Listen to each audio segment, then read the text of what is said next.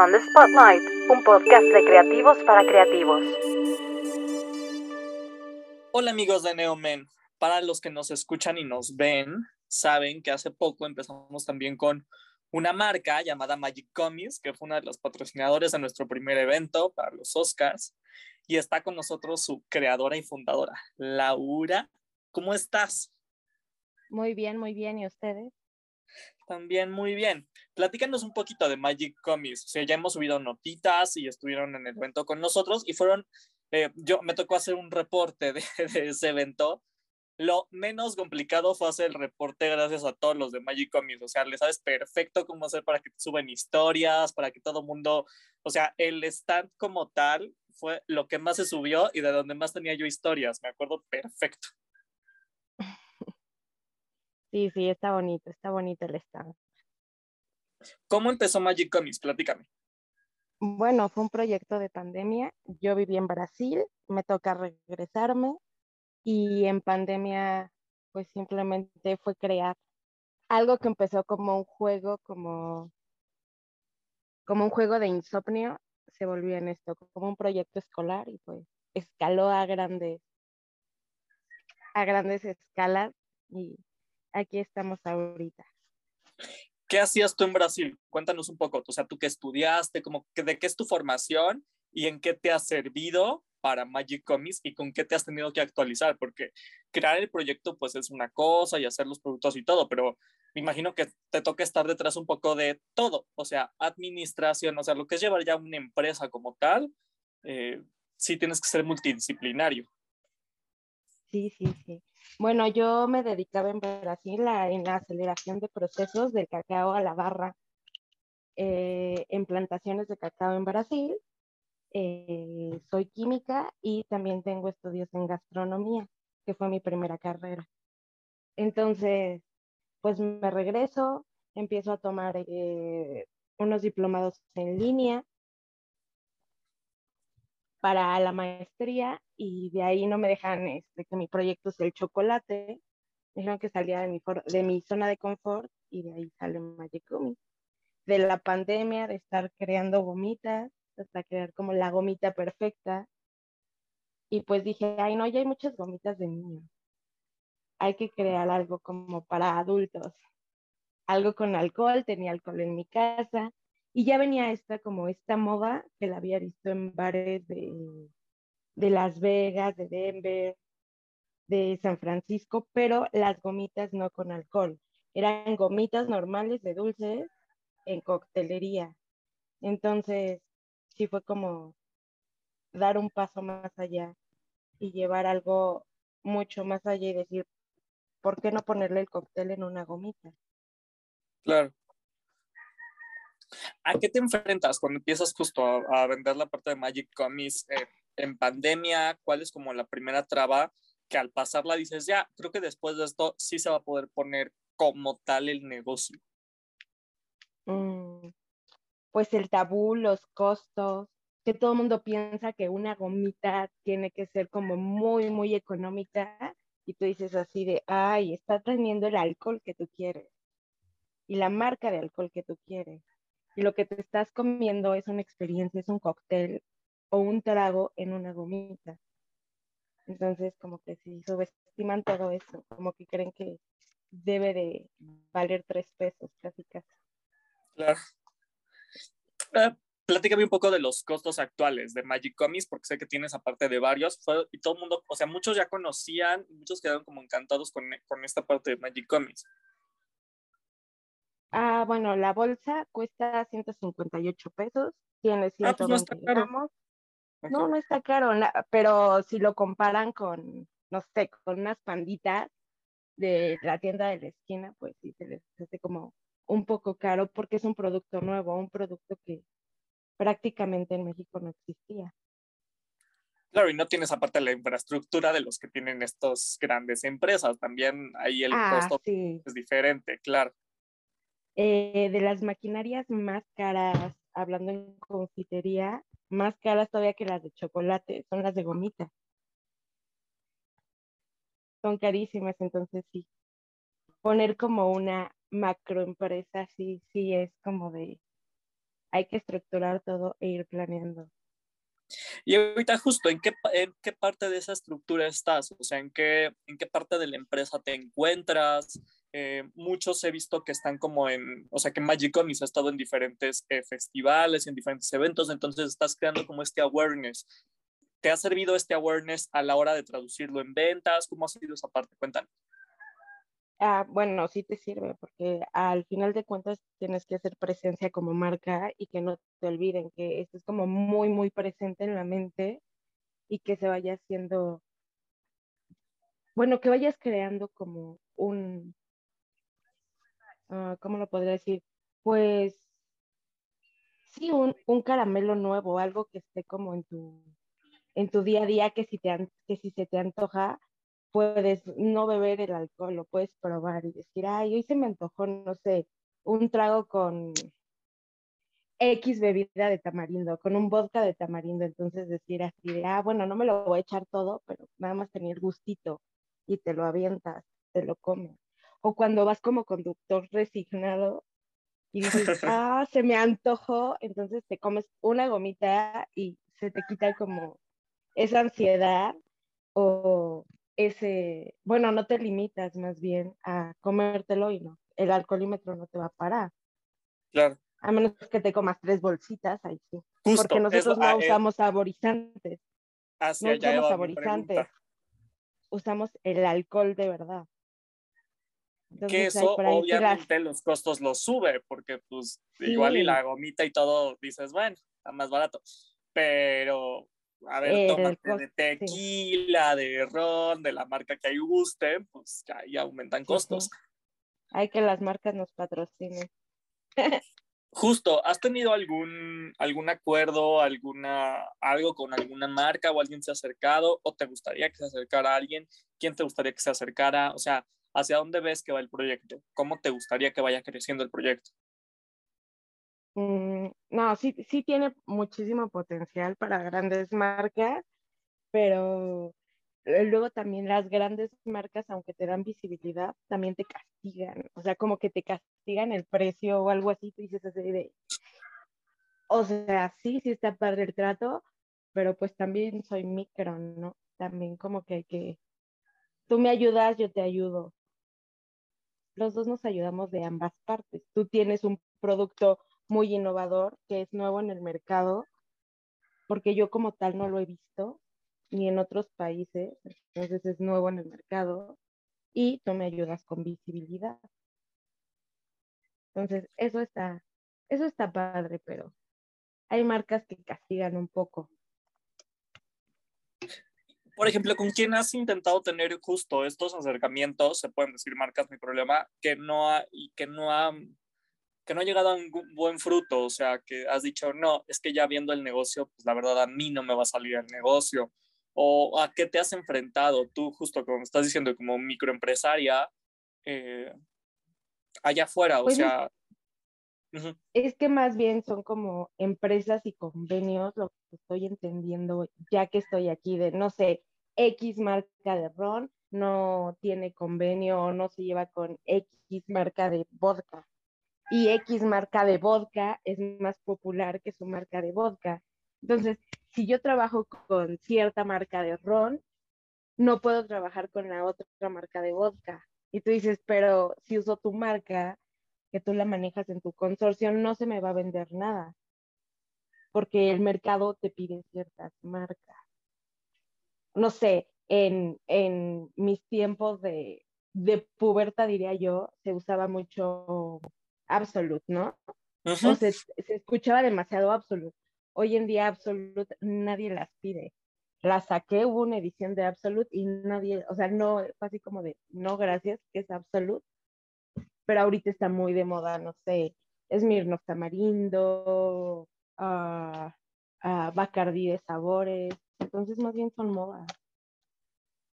Entonces es como de, y pues decides como irte en menor escala, pero con tus condiciones.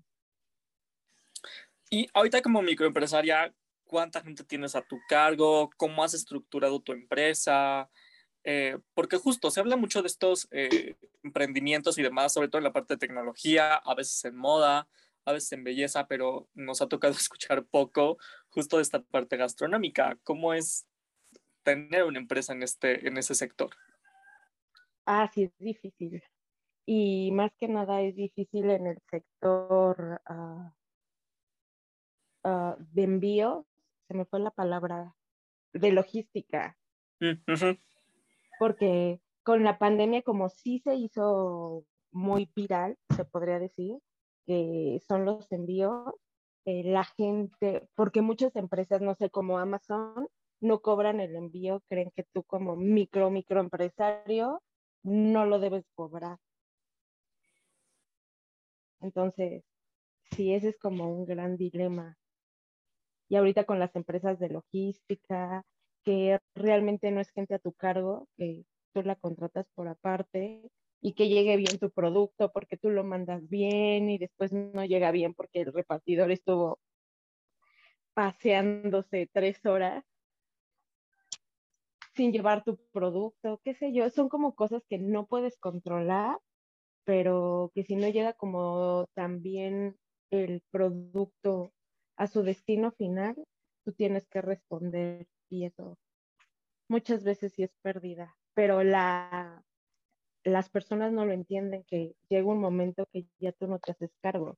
O sea, no te haces cargo de que llegue en perfectas condiciones porque no puedes controlar el, pues el envío, pero te tienes que hacer cargo si no llegó bien, porque las empresas de logística y paquetería no se hacen caso, no se hacen cargo. Entonces eso, eso sí es un, un dilema que los, que los empresarios de A y B eh, te llevas o chocas con ello. por ejemplo, yo sé que tú estás en la agencia de relaciones públicas Three Monkeys. ¿Qué te ha enseñado Three Monkeys? O sea, ¿por qué decidiste irte con ellos habiendo tantas agencias de PR en México? Eh, ¿Cuál consideras que ha sido el, el, mayor beneficio de tenerlos a ellos como de brazo derecho de alguna manera en la parte de comunicación, en la parte de eh, notas y demás?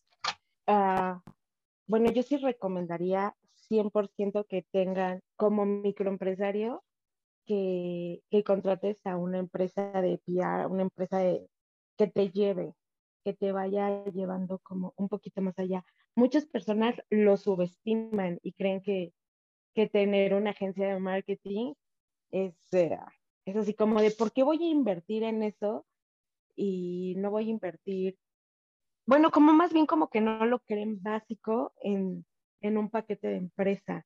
Y yo diría que es de las primeras cosas en las que tienes que invertir, porque tu producto debe de tener una visibilidad. Y yo lo veía cuando viví en Brasil, ¿no? Así como de, uh, tienen muchos roles y le dan mucha visibilidad al marketing, al packaging, a, a todo eso.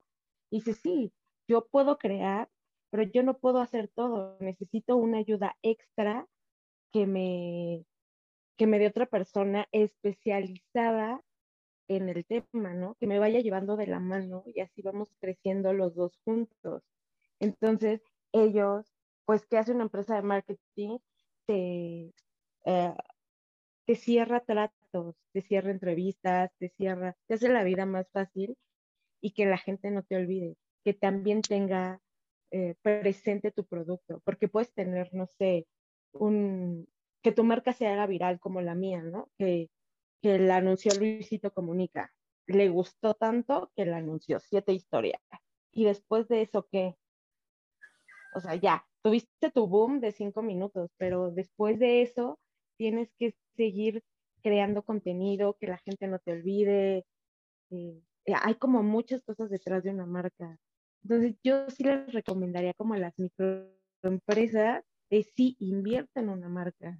Y en, el, y en el caso de Three Monkeys fue porque me lo recomendaron, porque tengo varios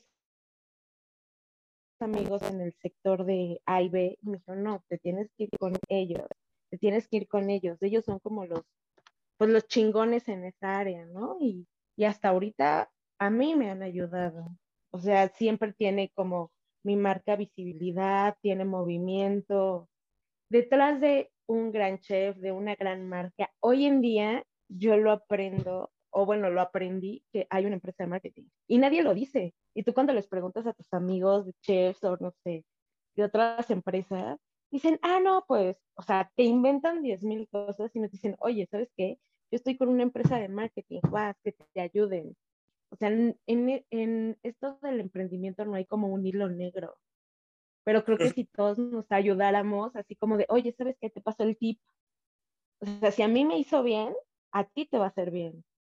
Entonces, sí creo que así como debes de contratar un contador, también en tu lista de... Uh, ni siquiera lo veo como un gasto, es como una inversión tener una empresa de marketing. Hay cosas que ya están fuera de nosotros y no lo estudiamos y no podemos hacer todo. Tienes que aprender a delegar. Entonces, pues está padre y también que Three Monkeys no nada más se enfoque en marcas muy, muy grandes, ¿no? Que también diga, ok, me adapto a ti como microempresario y te voy a ayudar y vamos a crecer juntos. Yo como empresa de marketing y tú como microempresa. Entonces, eso se me hizo como, como padre, que se adaptaron pues a las necesidades de mi empresa. Que no soy una macroempresa así como de, claro. wow. Pero tienes un buen posicionamiento. Eh, justo, hablaste de Luisito Comunica y de esos cinco minutos de fama. Por ejemplo, cuando sube estas historias, este influencer, o sea, sí instantáneamente te empezaron a seguir, sí te empezaron, a comprar, o qué fue lo que hace que un influencer tan posicionado como él a una empresa, en este caso que va empezando o que, está creciendo como la tuya, ¿qué le hace? Si la pone en el mapa, si le da crecimiento, se traduce en ventas, ¿en qué se traduce?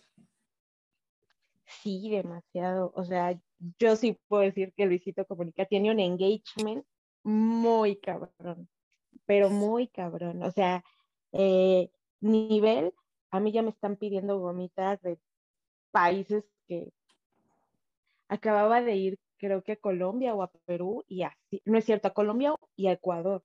Y es así de, ¿cuándo me mandas? ¿Cuándo me mandas? Eso fue creo que en agosto, no en agosto creo, del año pasado. Y hasta ahorita me siguen escribiendo y yo así de, ay, aguántame aguántame, déjame arreglar este, 10 mil procesos para que te lleguen, ¿no? Claro. Además porque son gomitas y manejar eh, otro clima, otro, otras estaciones del año y que lleguen bien y tener la logística de la paquetería, de que si no van a llegar hechas polvo. Es como, como controlar todo eso, pero sí hay, si hay influencers que tienen un engagement enorme como otros que no. O sea, haya habido algunos que, que, llegan y se te acercan y dices, ah, pues vale, les mando sin tema. Y pues no, no tienes engagement.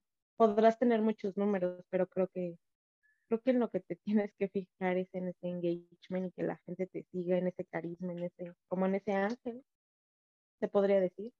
Pero sí, Luisito Comunica fue como un, gran impulso para mi marca. Subió, o sea, te estoy hablando de que mi marca no era marca, o sea, era un proyecto escolar. A partir de lo de Luisito Comunica se hizo una marca. O sea, fue como de, oh, sí, aquí tengo un tesoro en bruto que no lo había visto. Porque antes sí, yo se las repartí a mis amigos y muchísimos amigos fueron como mis catadores de pandemia, de que yo les mandaba y les mandaba pero te estoy hablando que yo había creado una cuenta de Instagram nada más para, como para cumplir un requisito escolar, un proyecto escolar y tenía ocho seguidores. Y de ocho seguidores se fue a 20 mil, pasados 20 mil, y que te pedían y te pedían y cosas así, yo así de, oh Dios, ¿cómo le hago? Y fue como, en ese momento armar todo un esquema, una página de internet, mandarla a hacer.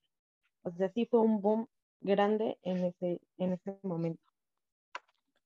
Y aproximadamente, si se puede saber, eh, más o menos cuánto es la inversión inicial o la inversión que has tenido que hacer en todo este tiempo y si ya has recuperado esa inversión inicial o estás justo en ese proceso. No, estoy en ese proceso o sea, no sé, eh, al principio fueron como 50, 60, pero todavía sigo 60 mil pesos más o menos, pero todavía sigo invirtiendo, invirtiendo, invirtiendo. Es demasiado, es de... Sí, sí es caro poner una microempresa en México, sí. Como sin ayuda, sin nada, sí, sí es caro. Y empezar de cero. Y más para las personas que no tienen noción. Digo, yo ya tenía ciertas nociones por, el trabajo que desempeñaba, pero como de, sí comprendo a muchos microempresarios que dicen, ¿y ahora cómo le hago? Empezando desde el packaging, que es muy caro. O sea, la, por ejemplo, en una expo los productos son más baratos que en una página de internet. Y ahora ya entiendo por qué. Porque el packaging es muy caro y aún así eh, tienes que seguir cambiando. Ahorita ya voy a, a cambiar igual de packaging, hacer como un pequeño rebranding, o sea, nada más de la imagen. Entonces, son como pequeñas cosas que vas invirtiendo en cuanto vas teniendo un poquito de ganancia, vas invirtiendo. Tu empresa va creciendo, entonces te das cuenta que ya no puedes ser tú sola y necesitas ayuda. Entonces, pues ya son sueldos que pagas y que también tienes que pagar bien, o sea, no un sueldo como mínimo, mínimo, porque si no, no vas a tener, no vas a tener a un empleado feliz y viendo cómo sube cada día las cosas, es así de, ¿cómo va o sea, cómo voy a alimentar esta, a esta persona, no? Sí, sí es difícil.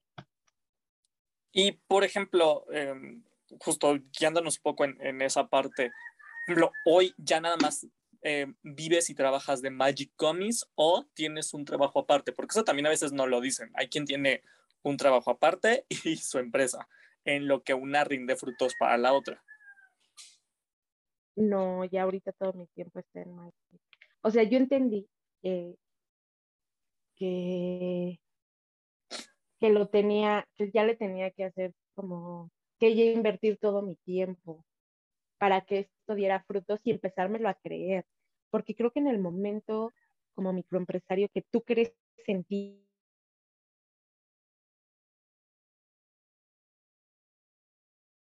que dejar y a huevo me tiene que dejar de ahí empieza como a crecer todo. Ahorita yo nada más vivo de Magic, pero hace, no sé, hace cinco años tuve un proyecto y trabajaba a la par. Y realmente no le das como todo el tiempo ni crees en él al 100% porque no le das toda tu energía.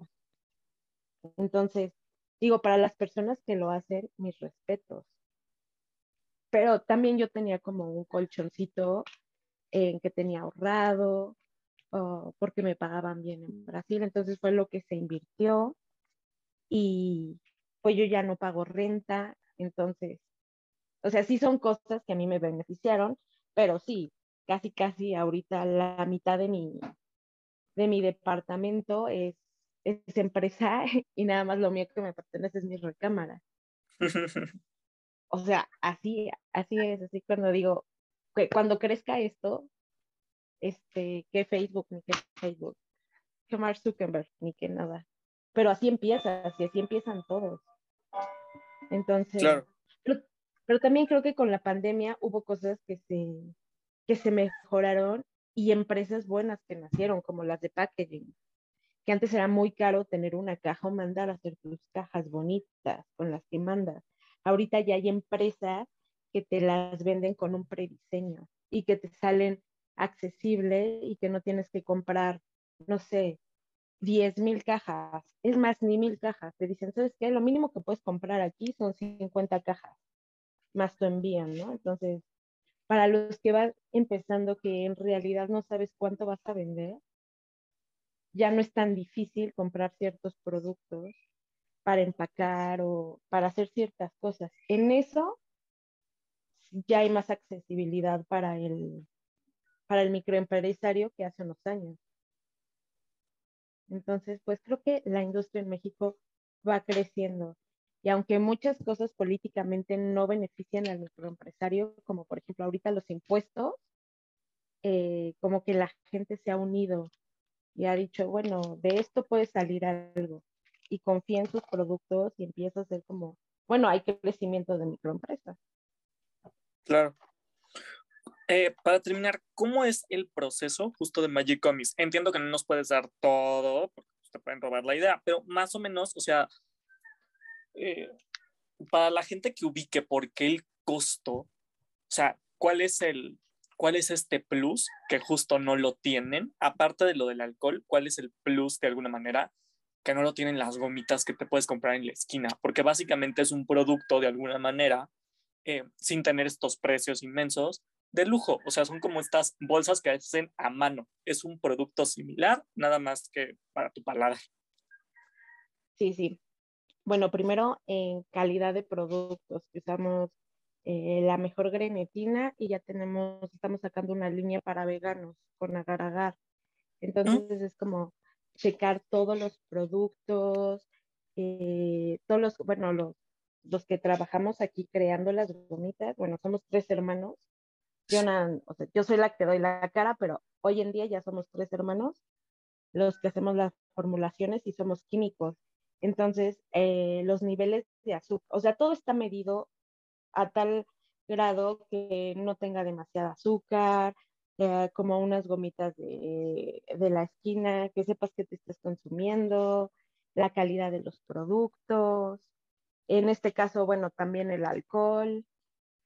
Y pues básicamente es grenetina, agar-agar, no les ponemos conservadores, o sea, nuestro conservador en este caso es el alcohol, entonces sí tiene como, como procesos más minuciosos y todo es sumamente artesanal porque las máquinas, o sea, son gran, no hay máquinas de gomita para micro.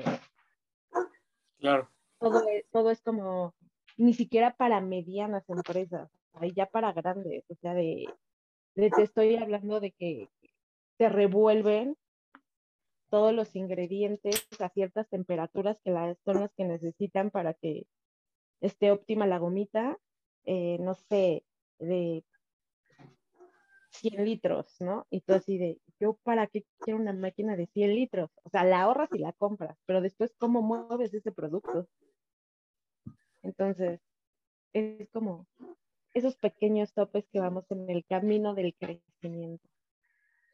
Y justo, eh, ¿qué, ¿qué, te espera para este año en, en, cuanto a crecimiento? ¿Qué te gustaría? Como, ¿Cuáles son los, los siguientes planes? Ahorita me acabas de comentar uno, la parte de veganos, pero ¿cuál es el siguiente plan a seguir? O sea, ¿cómo es un poco la, la estrategia que va a tocar este año?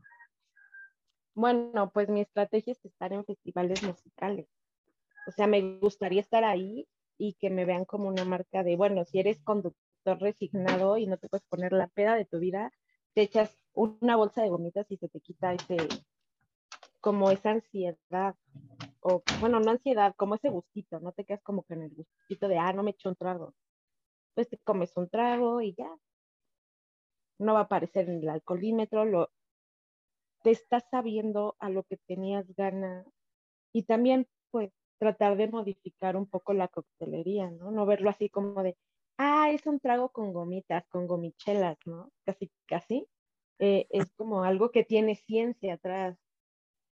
O sea que sí, tiene una grenetina, sí, es un, es un caramelo, bueno, no es un caramelo, es una confitería, se puede decir, pero tiene mucha ciencia atrás y es un cóctel, modificar un poco eso, como la idea, hacerlo más divertido, como por ejemplo en Las Vegas hay ah, no recuerdo el nombre, pero hay un bar muy famoso que hacen todos sus grandes cócteles con gomitas. Y eso está padre, pero es como, como que choca más bien, bueno, choca más bien el sabor del, del cóctel que te crearon con la gomita azucarada, azucarada, con un saborizante artificial. Entonces, ¿por qué no llevarlo más allá en vista, en textura, en, en sabor y tener sabores que contrasten. O sea, te puedes comer un gin en una gomita. Una paloma negra en una gomita. Entonces está como. Así como toda la gente apostó en, en las esferificaciones, pues también apostar como algo más allá, algo más divertido, cambiarle, arriesgarnos más bien. Así como de, estaría padre que México fuera como un poquito más arriesgado y creyera más en ciertos proyectos.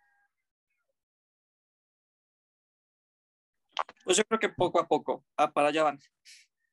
Sí, para allá, para allá va todo, porque ya con el uso de las redes, bueno, ya hay como más accesibilidad a las redes, a los viajes, al modo de vida, a que ya nada como tal es nuevo, nuevo. O sea, sí lo puedes ir creando o lo creas o creas una nueva necesidad, un nuevo producto, pero todo es inspiración de algún lado. Todos nos inspiramos entre todos. Muchísimas gracias. Nada más recuérdanos, por favor, redes sociales y cómo podemos pedir Magic Comics justo como para una tarde en la casa, para una fiesta, si hay como paquetes. Platícanos un poquito de esa parte. Este, bueno, nos pueden encontrar en la página de internet que es magiccomics.com o meterse a eh, Instagram o Facebook. También ahí está nuestra página ligada. En Instagram somos Magic MX y ahí entran y, y ya puedes ver. Luego tenemos como ofertas, paquetes, como por temporada. También vamos creando cosillas nuevas. Está increíble. Pues muchísimas gracias. Y por gracias a ti. Y esperemos que sea uno de los productos que sigan muchos, muchos años en México. Sí, así será. Va a seguir ahí. Así será. Mil gracias. Será la nueva moda de los antros. Exacto, creo que eso sí, podría ser como interesante, una nueva moda de antros o de algún bar en específico, de alguna zona, que ya de ahí se vaya creando hacia otras partes de México. Exacto, los cócteles también se comen, no se toman. Ándale, justo, ya, tienes tu nuevo, nuevo brand. Mi nuevo eslogan. Exacto, ahí está. Muchísimas gracias, Laura. No, gracias a ti. On the Spotlight, un podcast de creativos para creativos.